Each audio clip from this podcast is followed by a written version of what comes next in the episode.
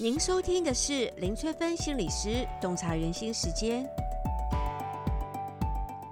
欢迎收听林翠芬心理师洞察人心时间。这一集要洞察的是美梦与噩梦。疫情期间，很多人都噩梦连连，那要如何停止噩梦，孵出美梦呢？有听到医护人员出现夜惊的状况，不断梦到帮病人插管。也有女性梦到被一大群的虫子追，或是梦到被怪物追着跑。也有很多人梦到自己被关起来，像是梦到自己跟一大群染疫的人关在一起。也有人梦到自己被关在电梯里面，却找不到按钮出不来。也有人梦到自己被困住，找不到出口。还有小孩梦到爸爸妈妈确诊，要跟爸爸妈妈分开。当生活中出现危机的时候，我们做的梦也会进入备战的状态，会比较浅眠，也会比较容易惊醒。但是我们不要害怕做梦，做梦其实对心理健康是很有帮助的哦。无论是美梦还是噩梦都有意义。我们可以透过梦的解析来了解潜意识的讯息。在《鬼灭之刃：无限列车》电影当中呢，下弦之一夜梦，他就对所有的人施以术式。让列车上每个鬼杀队的成员不知不觉进入美梦当中，再掉入噩梦当中。他最喜欢看到别人从天堂跌入地狱的痛苦表情。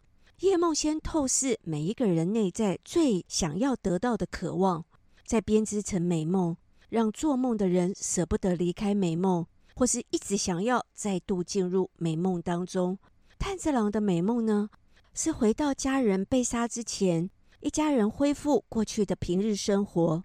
幸寿郎呢，则没有美梦，而是真实的梦。在梦中，幸寿郎回去跟父亲禀报自己成为柱的消息，父亲却用背对着他，口气非常冷漠地说：“成为柱又如何？无聊透顶了，依然成不了大事。”我妻善逸的美梦，则是和祢豆子好开心的过着幸福快乐的生活。咨商的过程当中呢，很少需要为当事人解释美梦，偶尔也会遇到有趣的状况，像有人问我，在梦里中了乐透，感觉到非常的快乐，醒来之后呢，立刻就去买乐透，想要延续梦中的快乐，但是却没有中奖，顿时从美梦转成失望喽。心灵负荷过重，就会让我们做反复的噩梦。知名的心理学大师弗洛伊德将梦视为通往潜意识的金光大道。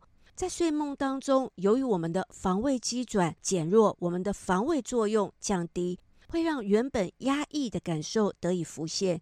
于是，潜意识当中愿望、需求、恐惧便会化成一个又一个的梦境。炭治郎的噩梦投射出。家人遇害，内心深处深深的愧疚感跟罪恶感，所以在梦中，当家人说出“只有你存活，却抛下我们”的话的时候，其实，在梦中每一个家人所说的话，都是炭治郎内心罪恶感的化身。在与夜梦对战的时候，炭治郎对夜梦大声的呐喊说：“请不要侮辱我的家人，我的家人不会讲出这种话。”真实的世界里面，对于家人过世而怀有强烈的自责跟罪恶感，其实是很普遍的哦。也有不少人会有存活的罪恶感。我曾经看过对二十八位丧子者所做的研究，发现悲伤者普遍有强烈的罪恶感，他们会不断的自责，为什么没有保护好孩子，为什么自己没有注意，也会不断的探究孩子死亡的原因。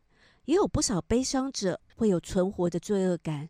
当失落感带来强大的挫折感，当我们深深感受自己的无能为力，无法得到有用的帮助，任何的帮忙都没有用，进而就会产生一些退化的无助感。有很多创伤后压力症候群的当事人也会做反复的噩梦。当我们的心灵负荷过重，在意识上不知道要如何释放创伤的痛苦的时候，在梦中却暗藏着宣泄情绪的管道。我们可以透过心理咨商，有效地疗愈心灵；透过梦的解析，找出这些梦中的隐喻，也许我们就可以找到疗愈心灵的心理资源了。那要如何停止噩梦，孵出美梦呢？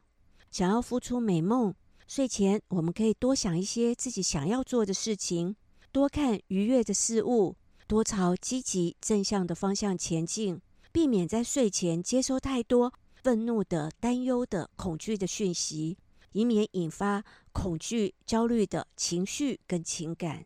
不要忽略做梦的功效哦，它可是天然的抗压方式。还能够帮助我们减轻不愉快的情绪，同时整理白天杂乱的思绪。睡一觉起来，神清气爽，都获得调养，重新展开美好的一天。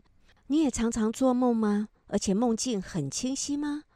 倘若大家对梦的解析有兴趣，可以阅读《从习惯洞察人心》，还有《洞察鬼灭之刃暗藏的心理现象》，会更有收获哦。这一集就跟大家分享到这里。如果大家想要了解什么行为代表什么样的心理意涵，都可以留言给我哦。我们下集再见喽。